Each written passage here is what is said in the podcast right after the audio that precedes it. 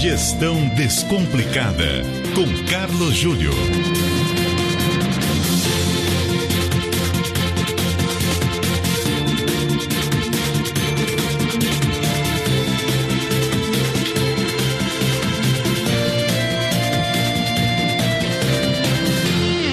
Carlos Júlio já está conosco. Tudo bem, Júlio? Boa tarde. Muito boa tarde, Débora. Boa tarde, ouvinte. Depois de uma chuva violentíssima na capital de todos os paulistas, viu, Débora? Pois é, a chuva que está trazendo estragos e a gente está noticiando aqui na CBN.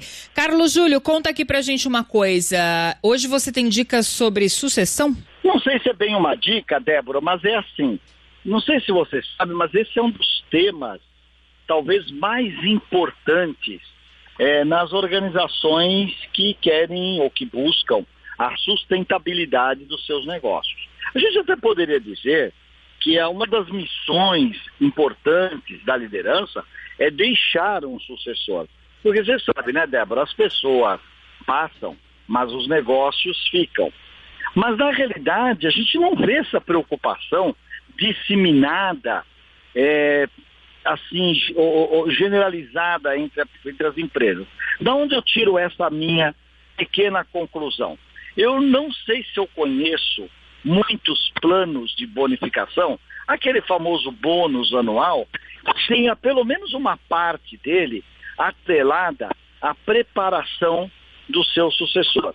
O que eu quero dizer é o seguinte, se fosse para dar uma dica, é, Débora, eu acho que as empresas que têm os planos de bônus para os seus executivos deveria é, atrelar aí talvez 20, 25 ou 30% desse bônus à preparação do sucessor deste executivo, desta executiva. Porque afinal de contas, Débora, quando você está numa posição de liderança numa empresa, você está ali para entregar os resultados, mas você também está ali para formar uma equipe. Na verdade, a empresa paga os seus gestores e suas gestoras para que também é, é, é, montem ou deixem ali disseminado uma estrutura de pessoas capazes de continuar ou dar continuidade nos negócios.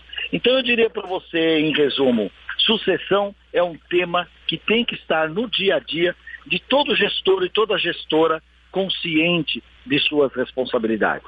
Quem tem interesse em suceder alguém na gestão, essa pessoa também tem que se preparar e se mostrar preparada para isso, né? Eu diria dois olhares. Do olhar do que vai ser sucedido, do olhar do líder que tem que preparar o seu sucessor, eu diria que talvez fosse uma missão, parece altruísta, mas ela é bastante é, pragmática. Eu deveria deixar no meu lugar alguém melhor do que eu. Agora, aquele liderado que está ascendendo, que está olhando para possível sucessão, para ser o sucessor, deveria sempre ter em mente o seguinte: como é que eu me preparo para estar no lugar deste meu líder? Muito se aprende com ele, mas muito se aprende com a equipe e também muito se aprende fora da empresa. Aí eu já estou falando de cursos, de capacitações, às vezes de novos idiomas. Hoje é, fala-se muito sobre a questão das transformações digitais, então como é que eu entendo esses atributos da nova economia? Afinal de contas, Débora, é, tem gente que diz que a sorte é o encontro da oportunidade com o preparo. Uhum. Então, quando aparecer a oportunidade de você ser promovido, o que vai contar mesmo é o seu preparo. Tá certo, Júlio. Muito obrigada, viu? Cuidado com a chuva em São Paulo. Até mais.